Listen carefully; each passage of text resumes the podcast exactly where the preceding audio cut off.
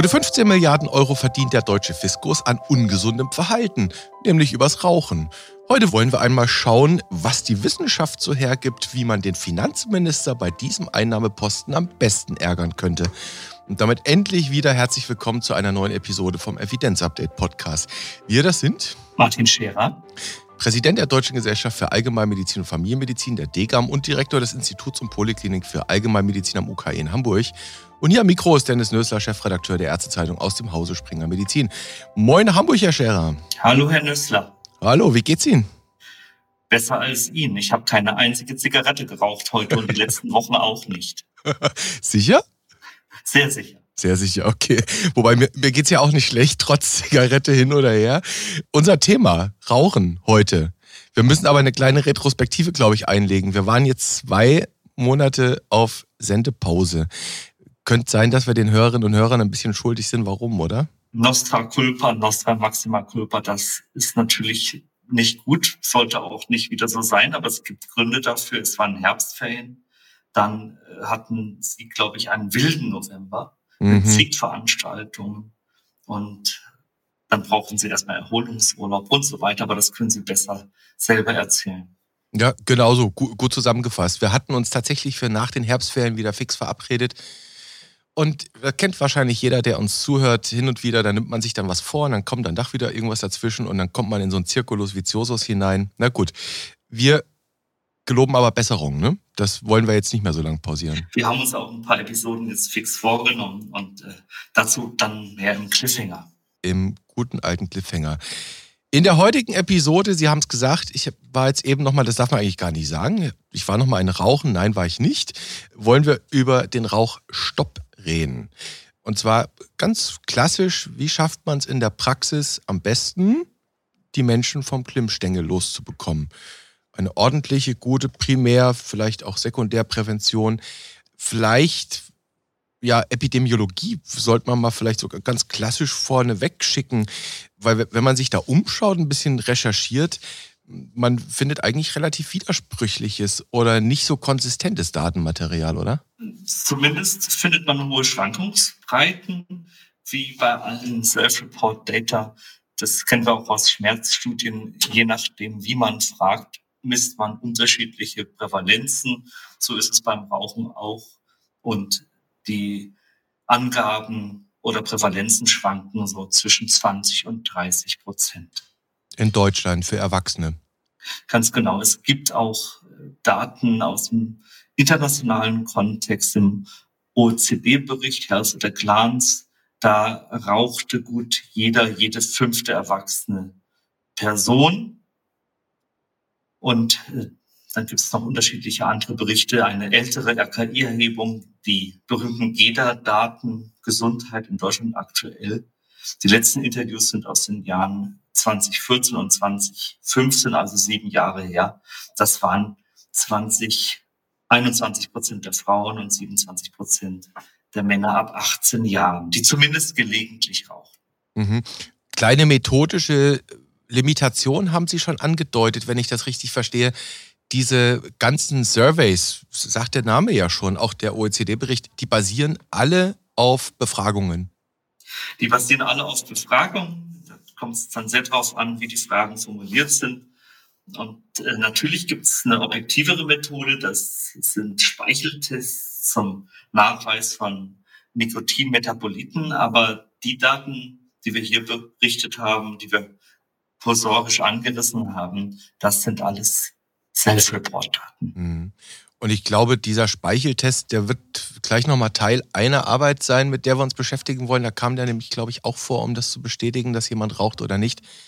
Aber man kann schon grundsätzlich sagen, wenn man sich diese Daten auch so in Zeitreihen anschaut, egal wo in Europa, die Prävalenz sinkt. Die Prävalenz sinkt und der kulturelle Kontext ist auch ein völlig anderer. Wenn Sie sich zurückerinnern in den 60er, 70er Jahren, da war die Zigarette ein völlig anderes Symbol, die stand für wirtschaftlichen Auf Aufschwung. Ne? Heute Mhm. steht die Zigarette für jemanden, der es immer noch nicht gepackt hat, aufzuhören. Ist tatsächlich auch assoziiert. Ne? Also es gibt in diesem GEDA-Bericht, den Sie erwähnt haben, da kann man durchaus auch gucken auf Landkarten und wenn man diese Landkarten mit Prävalenzen dann vergleicht mit beispielsweise Arbeitslosenstatistik, dann findet man da Zusammenhänge. Ne? Und wenn Sie sich die jüngeren Generationen anschauen, dann sind es schon grünere Themen, grünere Lebensthemen. Mhm. Ähm, die Co-Benefits, grünes Leben, gut für mich, gut für den Planeten, da passt die Zigarette nicht so richtig rein. Natürlich rauchen auch Jüngere und äh, die Zigarette wird auch so schnell nicht aus unserem Alltagsbild verschwinden, aber der kulturelle Kontext um die Zigarette herum, der hat sich verändert. Und es hat sich ja auch die Art des Rauchens teilweise weiterentwickelt. Da kommen wir auch gleich noch zu, ist auch Teil dieser Episode heute. Es gibt ja auch nicht so traditionelle ja, Tabak- oder Nikotinprodukte. Kommt alles gleich noch. Es gibt einen Begriff, den findet man in diesen Arbeiten, die Sie zitiert haben, immer wieder auch für die Nieraucherinnen. Ist so ein Begriff, der vorkommt. Also die Erhebung, wer hat denn eigentlich nie zum Klimmstängel gegriffen? Und da sind wir wohl bei den ab 18-Jährigen mittlerweile bei schon fast der Hälfte der Population, die also niemals in ihrem Leben geraucht haben. Wenn man sich das vielleicht nochmal erinnert, Herr Scherer, jemand, der aufhört, also wenn wir heute über Rauchstopp reden, jemand, der lange geraucht hat, viele Packungsjahre drin hat, der wird es doch wahrscheinlich nie wieder wirklich schaffen, auf das, sagen wir, beispielsweise kardiovaskuläre Risikoprofil wie Nieraucher, oder?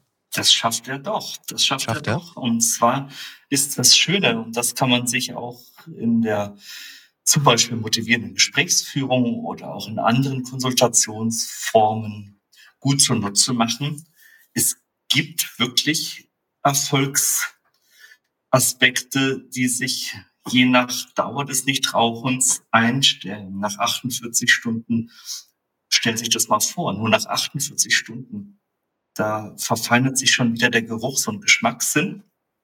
Halten Sie das durch, 48 Stunden, wenn ich mal so fragen darf? Ja. Also einmal 48 Stunden nicht rauchen und schon schmeckt alles besser und riecht alles besser. Nach einem Monat weniger Hustenanfälle. Das würde dann bedeuten, dass Sie vielleicht vor unserem Podcast gar nicht mehr abhusten müssen, sondern dass wir gleich loslegen können. Jetzt hat der Scherer über den Spucknapf hier verraten. nach einem Jahr, nach einem Jahr schon, und das müsste man jetzt eigentlich in Zeitlupe sprechen, mhm. halbiert sich das kardiovaskuläre Risiko. Stellen Sie sich das mal vor. Halbiert. Und nach fünf Jahren halbiert sich das Lungenkrebsrisiko. Und jetzt kommt's. Es kommen nämlich die Nieraucher. Nach zehn Jahren Smoking Cessation oder nach zehn Jahren nicht mehr rauchen, liegt das Lungenkrebsrisiko wieder bei dem Niveau eines Nierauchers und nach 15 Jahren das kardiovaskuläre, nachdem Sie mich eigentlich gefragt haben. Das haben wir auch alles schön drin in unserer Degam-Patienteninformation, Rauchentwöhnung. Aber das sind natürlich einzelne Erfolgsmeilensteine, wo man sagen kann, ja, hm, nicht rauchen lohnt sich. Es gibt keine einzige Pille, die so gesund ist wie das Nichtrauchen. Lebensstiländerung, beste Tablette ever. Wenn ich das nochmal richtig rekapituliere, also Geruchs- und Geschmackssinn nach zwei Tagen. Nach einem Monat deutlich weniger Husten, nach einem Jahr halbiertes kardiovaskuläres Risiko, nach fünf Jahren halbiertes Lungenkrebsrisiko, nach zehn Jahren beim Lungenkrebs auf dem Niveau der Nieraucher und nach 15 Jahren das kardiovaskuläre Risiko auf dem Niveau der Nieraucher. Das heißt, wenn man, sag mal mal, eine 50-jährige Person, die vielleicht doch etliche Jahre geraucht hat, dazu bringen kann, dass sie wirklich dauerhaft die Finger davon lässt, dann kann man sagen, mit 65 hast du bei deinen Risiken richtig was gut gemacht. Ja, insofern dienen tatsächlich die Nieraucher als eine hilfreiche Kontrastfolie für die Gesprächsführung. Mhm. Weiß nicht, das müssen Sie mir jetzt mal sagen, wie man sich so fühlt als Raucher. Wahrscheinlich schlecht und sieht da draußen die ganzen Nieraucher und denkt, da kann ich nie hinkommen. Aber die Zahlen, die ich Ihnen eben geschildert habe, die zeigen, da können Sie doch hinkommen, Herr Nüssler. Sie können es schaffen. Naja, das, das ist wahrscheinlich die, die entscheidende Frage, die man, die man sich als Raucher stellen müsste, damit man überhaupt eine Motivation entwickelt. Ich stelle mal eine Hypothese auf. Es gibt ja vielleicht eben doch Raucher, für die das mal davon abgesehen, dass das natürlich eine Abhängigkeit ist, ein Genussmittel ist und genauso wird es verstanden, nicht? Man drängt das Risiko in den Hintergrund, denkt gar nicht über die Risiken nach, obwohl beileibe muss man nicht für studiert haben. Die Risiken kennt man ja nun, die sind gesellschaftlich bekannt und Common Sense. Die Frage, die ich mir dann stellen würde, wenn man jemanden irgendwie dazu bringen möchte, aufzuhören, ist, wie kann man das überhaupt thematisieren, dieses Risiko? Also das Risiko vor den Genuss, in Anführungszeichen, in den Vordergrund stellen. Ja, da sind wir schon mittendrin in dem Aufbau einer Veränderungsbereitschaft. Aber wenn man diese Zahlen sich einmal vergegenwärtigt, viele kennen das Risiko und machen es trotzdem. Sie haben es schon angesprochen. Aber vielen ist es vielleicht gar nicht bewusst, dass sie es schaffen können, innerhalb kürzester Zeit relevante Gesundheitsrisiken zu minimieren. Dass sie denken, Mensch, ich weiß, ein Leben lang Raucherin, Raucher, das Risiko, das bleibt, das Lungenkrebsrisiko bleibt, das kardiovaskuläre Risiko bleibt. Das ist, glaube ich, eine ganz wichtige Basisinformation und ein ganz wichtiger Baustein für den Aufbau einer Veränderungsbereitschaft, einer Veränderungsmotivation, einer teils extrinsischen, teils intrinsischen Veränderungsmotivation, dass man sagt, Mensch, guck doch mal, wenn du das jetzt zehn Jahre durchhältst, bist du mit dem Lungenkrebsrisiko wie bei jemandem, der nie geraucht hat. Und nach 15 Jahren bist du auch wieder mit dem kardiovaskulären Risiko da, wo du eigentlich hingehörst. Da wird mich natürlich jetzt sofort interessieren, welche Hebel Ihnen aus auch der eigenen Erfahrung, die, die Sie gemacht haben mit Menschen, die mal oder lange Zeit geraucht haben, als erfolgversprechend äh, denn in Erinnerung geblieben sind. Wir können ja mal eine, eine, ganz hypothetische Kasuistik konstruieren. Nehmen wir mal an, der Nösler übersiedelt nach Hamburg und er braucht jetzt einen neuen Hausarzt. Und dann wählt er sich den äh, Scherer in seiner Ambulanz und sagt, den Scherer, den will ich jetzt zum Hausarzt haben. Und dann macht er vielleicht mal einen Check-up 35 und guckt sich den mal an und befragt den, was der so macht. Und dann kommt eben raus, naja, der raucht äh, so. Ja, Moment, Moment der Scherer kitzelt erstmal die Informationen aus ihm raus, ohne dass er es merkt. Der macht erstmal eine Basisanalyse, eine soziale Analyse, eine vegetative Analyse, eine allergologische Analyse, eine eigene Analyse.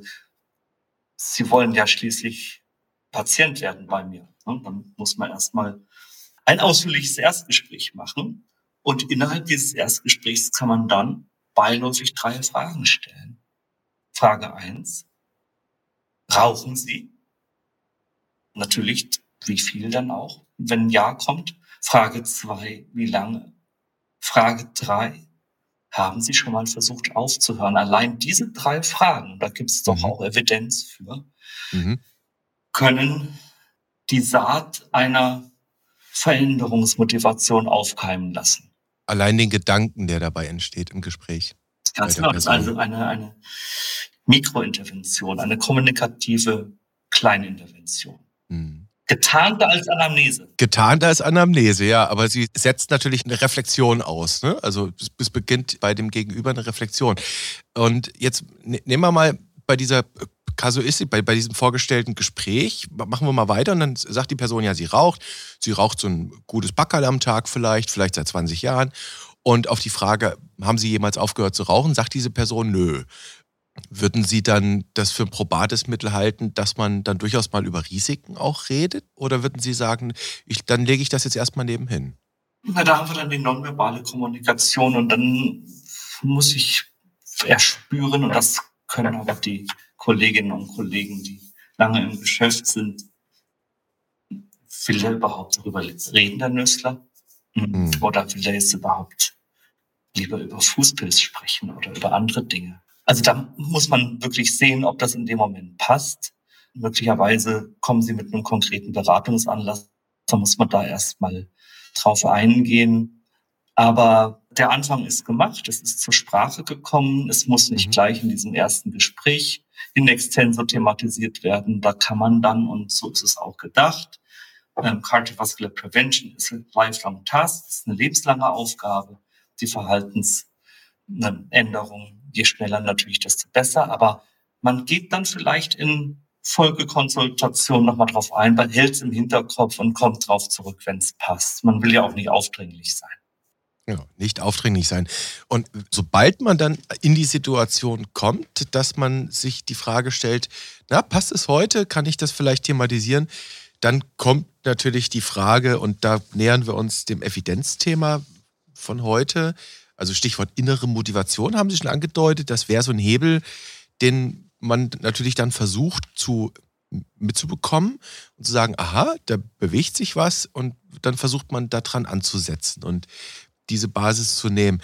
Und dann gibt es natürlich alle möglichen Dinge, die man so kennt. Da gibt es pharmazeutische und nicht pharmazeutische Interventionen. Bevor wir jetzt gleich in die aktuelle Evidenzlage einsteigen, was man so gefunden hat, was wäre denn so das typische Armamentarium, an das Sie denken? Also eine ganz wunderbare Intervention ist das Motivation Interviewing, das aus unterschiedlichen Steps besteht, aber zwei Haupt Phasen des Motivation Interviews bestehen zum einen erstmal aus dem Aufbau einer Veränderungsbereitschaft und dann in einer zweiten Phase die Stärkung der Selbstverpflichtung.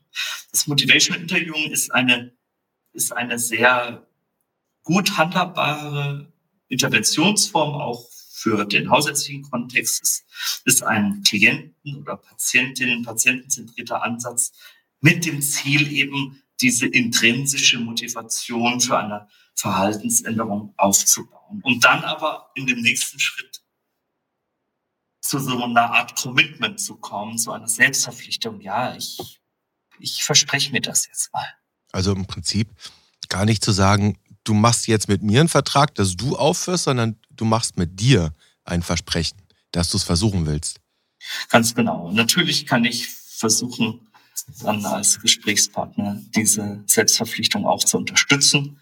Aber das ist eine ganz gute Interventionsform, die gut erlernbar ist, wo es auch durchaus Wirksamkeitsnachweise für gibt. Und ähm, ich glaube, da liegt auch ein Stück der Zukunft drin im Motivational Interviewing. Könnte man noch mehr machen mhm. in Hausarztpraxis. Das wäre dann veritable sprechende Medizin, nicht nur hörende.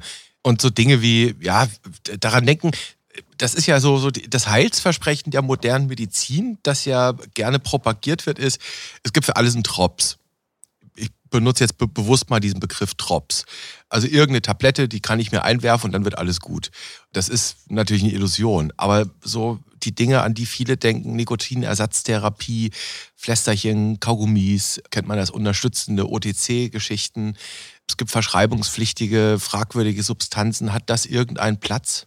muss einen Platz haben als Teil der Palette, aber Sie haben es schon angesprochen, die DNA unserer Gesellschaft ist auf Konsum und Verbrauch ausgerichtet. Das ist ganz tief in uns verankert, viel tiefer als wir so denken. Und in der Medizin ist es nicht immer förderlich, weil es uns in eine Passivität drängt. Mhm. Und ähm, deshalb sind auch in vielen therapeutischen Ansätzen die Lebensstilmaßnahmen, die eigentlich immer an erster Stelle kommen, sei es die arterielle Hypertonie, sei es die Herzensinsuffizienz, ähm, sei es die Coxarthrose, egal welche Arbeitshypothese Sie haben, egal welche Diagnose Sie haben, es kommen immer erst die Lebensstilmaßnahmen, aber da wird gerne mal ein Hupfer drüber gemacht, mhm.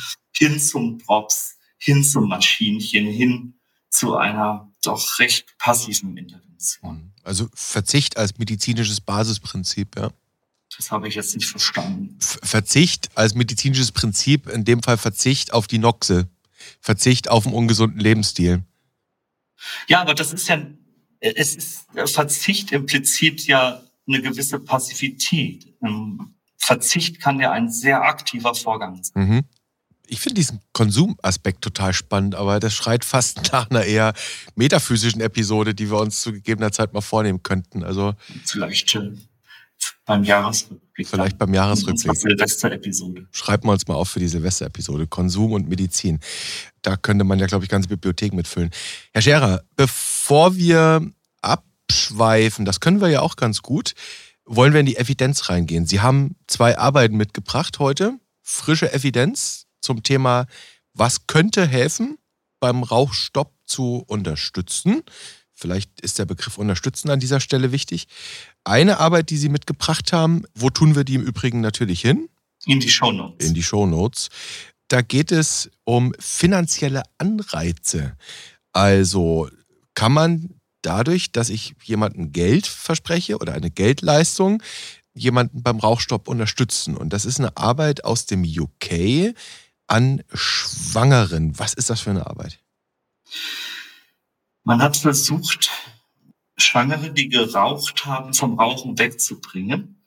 Und äh, hat sich die Frage gestellt, ob diese Intervention, diese finanzielle Incentivierung geeignet ist, sie generalisierbar in ihrer Wirksamkeit nachzuweisen, in ihrer Kosteneffektivität auch zu überprüfen und insgesamt natürlich die Machbarkeit und die Akzeptanz dieser Maßnahme sich anzuschauen. Das war ein einfacher, pragmatischer Trial, einfach verblindet, Multicenter, das waren sieben Nikotinambulanzen, in denen rekrutiert wurde, in Schottland, Nordirland und England. Da haben knapp 450 schwangere Frauen mitgemacht und die wurden halb, halb auf eine Kontroll- und Interventionsgruppe verteilt. Die Kontrollgruppe hat das Standard Rauchstoppprogramm bekommen, das in Beratung bestand und in dem Angebot ähm, einer Nikotinersatztherapie. Ja, und die Interventionsgruppe, die hat Kasse gemacht. Denen wurde tatsächlich Geld angeboten bis zu 400 Pfund. Das ist schon ein Betrag. Die haben also in der Interventionsgruppe haben die Vouchers zusätzlich versprochen bekommen, mit denen sie dann ja, Love to Shop, irgendein so Dienst da wahrscheinlich, wo man dann irgendwas erwerben kann. Deswegen kann die nicht doppelt verblindet sein, weil man hat natürlich da mitgekriegt, dass ich einen Voucher in der Hand habe. Ne? Man merkt es, ob man was geschenkt kriegt genau. oder nicht. Ja. Ich hoffe, das trifft auch zu Weihnachten zu dann man merkt es, dass man was geschenkt bekommt. Und die Rekrutierung, das ist wahrscheinlich methodisch noch interessant, die lief bis zum Beginn der Pandemie, hat Anfang 2018 begonnen. Ne? Ja, ganz genau. Die äh, war von Anfang 2018 bis Anfang April 2020. Also haben sie gerade so eben noch die Kurve gekriegt. Mhm. Es waren dann natürlich auch die Frage, wie kriegt man das eigentlich raus, ob äh, jetzt jemand wirklich mit dem Rauchen aufgehört hat. Self-Report ist dann natürlich ein Weg. Und wenn ich jetzt einen Geschenkgutschein für 400 Pfund kriege, dann sage ich schnell mal, ja, ich habe aufgehört. Nein, mhm. dann gibt es noch eine objektivierbare Methode, die wir auch im Eingangsteil schon mal angesprochen haben. Das ist der Speicheltest auf Cotinin. Das ist ein Hauptmetabolit von Nikotin im Speichel, relativ zuverlässig. Nach zehn Minuten ist das Ergebnis da. Das ist auch ein guter Test, um Rauchende von Nichtrauchenden zu unterscheiden. Mhm. Ja, was hat man gefunden? Es ist wenig überraschend. Es war wirksam. Geld ist wirksam. Da haben wir den Konsum wieder. Geld ist wirksam. Also es war so, dass die Intervention natürlich funktioniert hat und dass doppelt so viele Frauen in der Interventionsgruppe mit dem finanziellen Anreiz tatsächlich aufgehört haben zu rauchen, als in der Kontrollgruppe. In der Kontrollgruppe waren es gerade mal 12 Prozent und in der Interventionsgruppe 27 Prozent. Also hier das absolute Risiko in absoluter Wirksamkeit. Was sagt denn da der Freund von NNTs und absoluten Risikoreduktionen? Ist das stark? Das ist schon eine hochwirksame Intervention. Mhm. Das Problem ist nur, dass hohe Fallzahlen in diesem Fall auch wirklich extreme finanzielle Aufwände bedeuten würden. Das Geld muss man erstmal aufbringen. Wobei man natürlich auf der anderen Seite sagen könnte, Herr Scherer, nehmen wir mal 500 Euro, machen wir es mal rund, Größenordnung, die jeder versteht. Und wenn diese 500 Euro langfristig jemand von der Zigarette wegbringen könnten, was spart man dann an anderer Seite an Geld für erhöhte Risiken, die zu behandeln wären? Für die Solidargemeinschaft ist es sicherlich lohnend, aber sie müssen es erstmal kommuniziert kriegen. Mhm. warum kriegen denn dann Nichtraucher nichts eigentlich? Da haben wir ein ethisches Thema. Müsste man nicht jedem Nichtrauchenden auch Geld dafür geben, dass er gar nicht erst angefangen hat? Und wollen Sie es dann mit Alkohol genauso machen? Also ich will das jetzt gar nicht zu sehr problematisieren, ja, ja. aber ich denke schon, dass wir da auch in medizinethische Gefilde oder auch in gesellschaftliche Diskussionen kommen. Ja, und eine sozialphilosophische Debatte, die man da sofort rausziehen kann. Ja. Gut, das jedenfalls haben wir schon mal klargestellt, Herr Scherer. Da geben sich am Ende aus so einer rein, ich sag mal, klinisch-wissenschaftlichen Untersuchung ergeben sich dann ganz gesellschaftliche Debatten die stellen wir jetzt mal nebenan und behalten wir uns mal offen. Vielleicht kann man das zu anderer Zeit nochmal besprechen. So, und wir hatten ja eingangs darüber gesprochen, dass ein ganz entscheidender Hebel die intrinsische Motivation ist. Ist jemand überhaupt zugänglich für dieses Thema oder nicht, hatten Sie gesagt. Und kann man denn sagen, ob die Schwangeren, die da rekrutiert wurden in der Studie, ob die diese Stop Smoking Services, von denen da die Rede ist, selbst aufgesucht haben oder wurden die dahin gekarrt? Also für mich geht es implizit aus dem Text hervor, dass die schon eine gewisse intrinsische Veränderungsbereitschaft hatten, weil sie eben schon an Nichtraucherambulanzen, an Rauchentwöhnungsambulanzen angebunden waren. Ich glaube, davon kann man ausgehen. Also die hatten das Thema offensichtlich irgendwie präsent. Ja. Hm, okay. Jetzt ist ja Schwangerschaft ein sehr wohl sehr relevantes Lebensereignis. Und die meisten haben dann natürlich im Kopf, nee, das ist jetzt so eigentlich total kontraindiziert, wenn ich da jetzt rauche.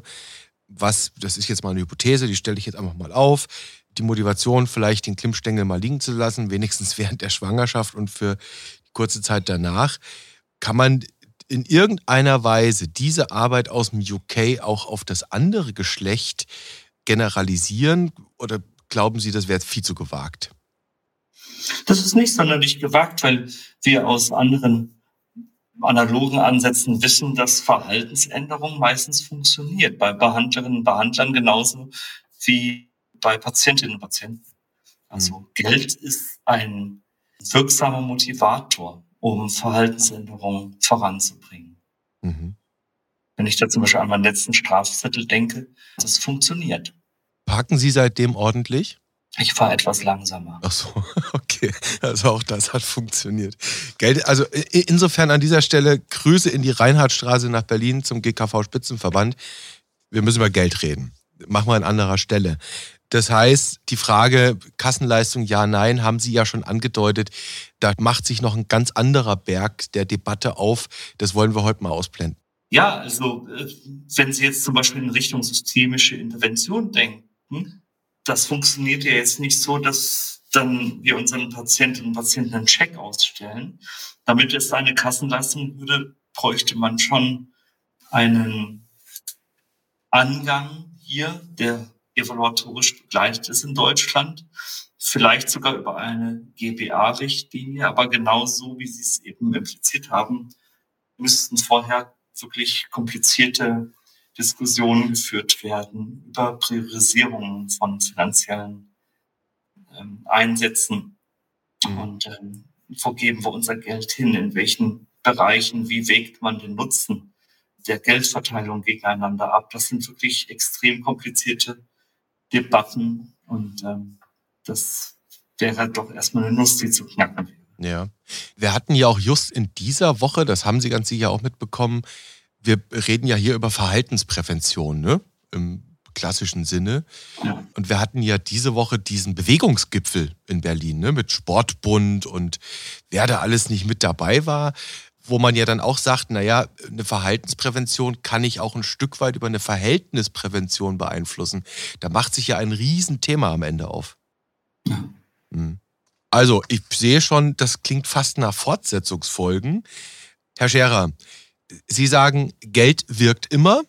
Nur wenn wir es dann einsetzen wollen, dann müssen wir eben noch andere Fragen stellen und die müssen wir dann diskutieren. Das nehme ich an der Stelle mal mit.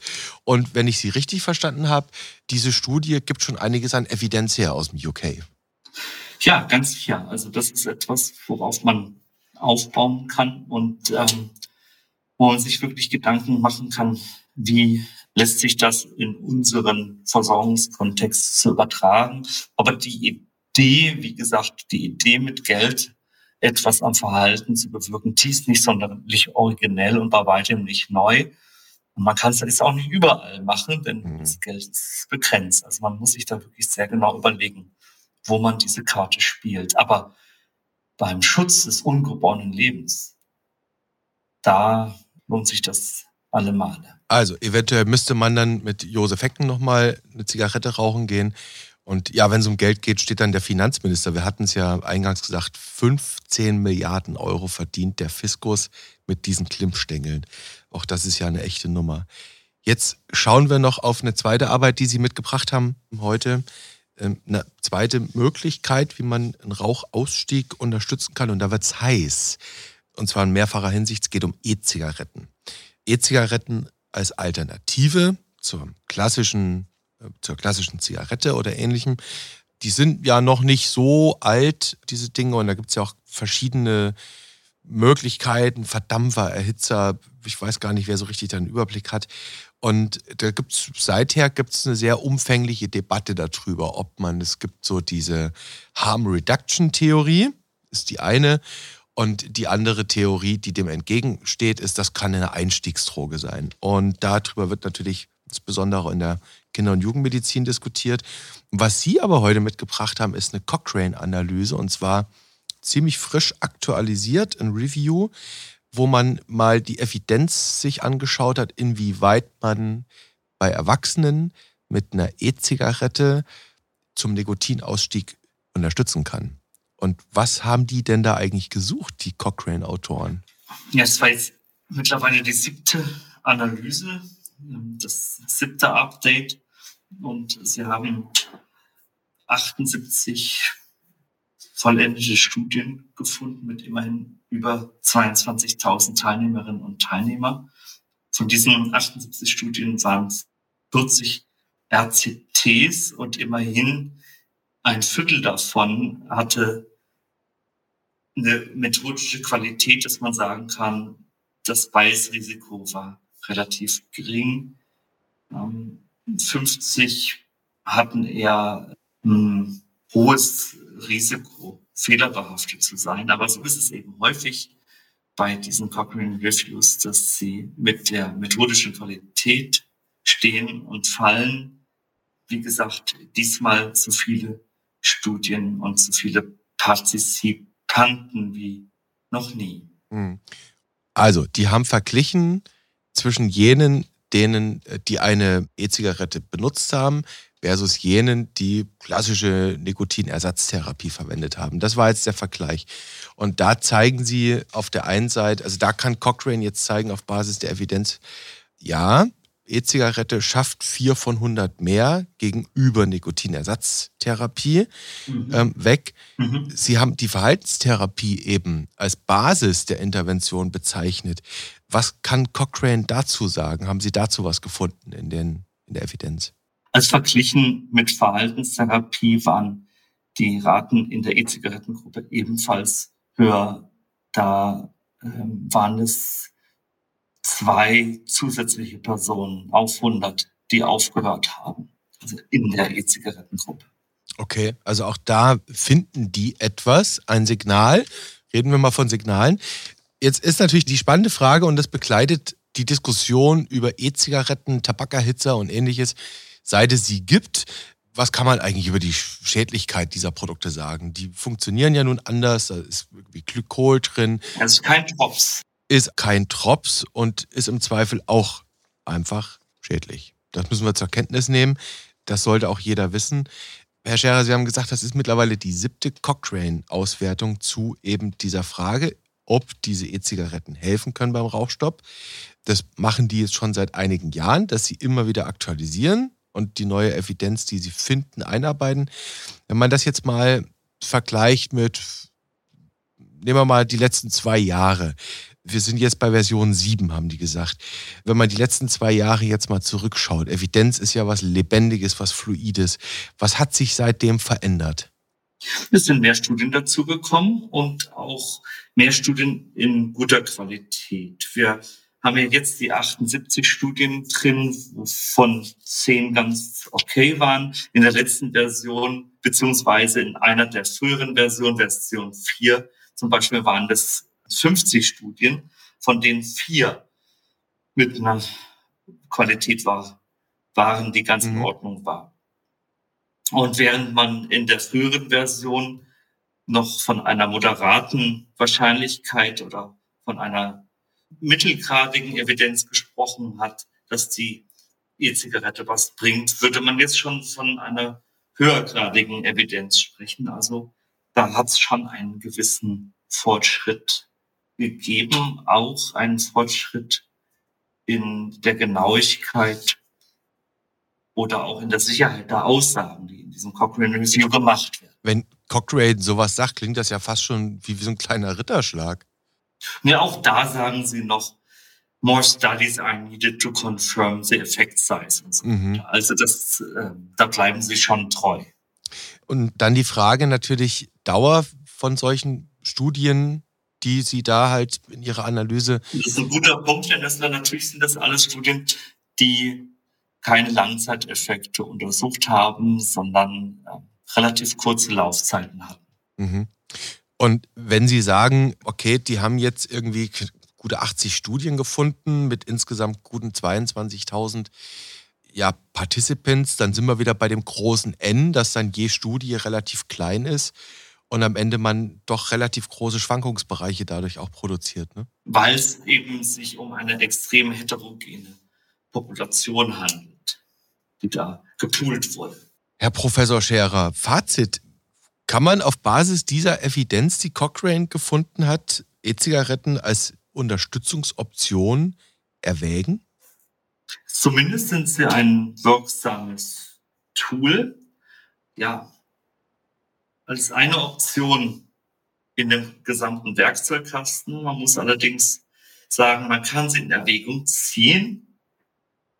Die Domäne der Haushaltspraxis jedoch ist die sprechende Medizin, die sprechende Intervention die, das empathische Begleiten, das Erspüren der Veränderungsbereitschaft bis hin zum Motivational Interviewing. Das ist die Domäne. Mhm.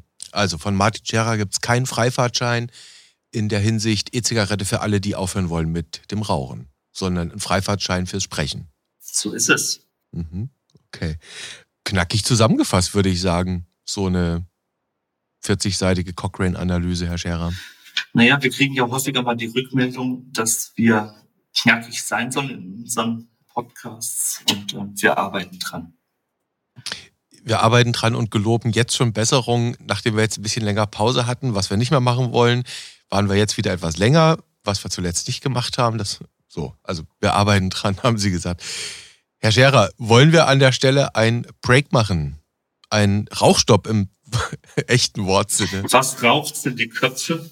Ja. Und ähm, wir wollten, glaube ich, dieses Jahr noch zwei weitere Podcast-Episoden machen. Cliffhanger!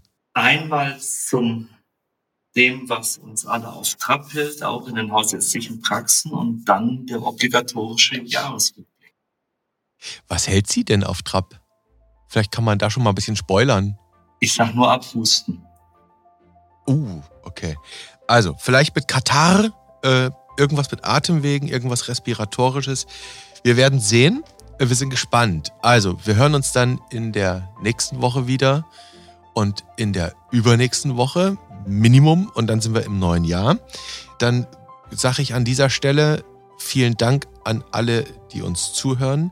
Nochmal der Hinweis an alle, die Kritik, Wünsche und Fragen haben, Kommentare evidenzupdate.springer.com. Und ich bedanke mich ganz sehr bei Ihnen, Martin Scherer dass wir nach etwas längerer Pause jetzt wieder zusammengefunden haben und freue mich, wenn wir uns wieder hören an gleicher Stelle und an gleicher Welle. Ganz meinerseits einen schönen Advent. Ahoi.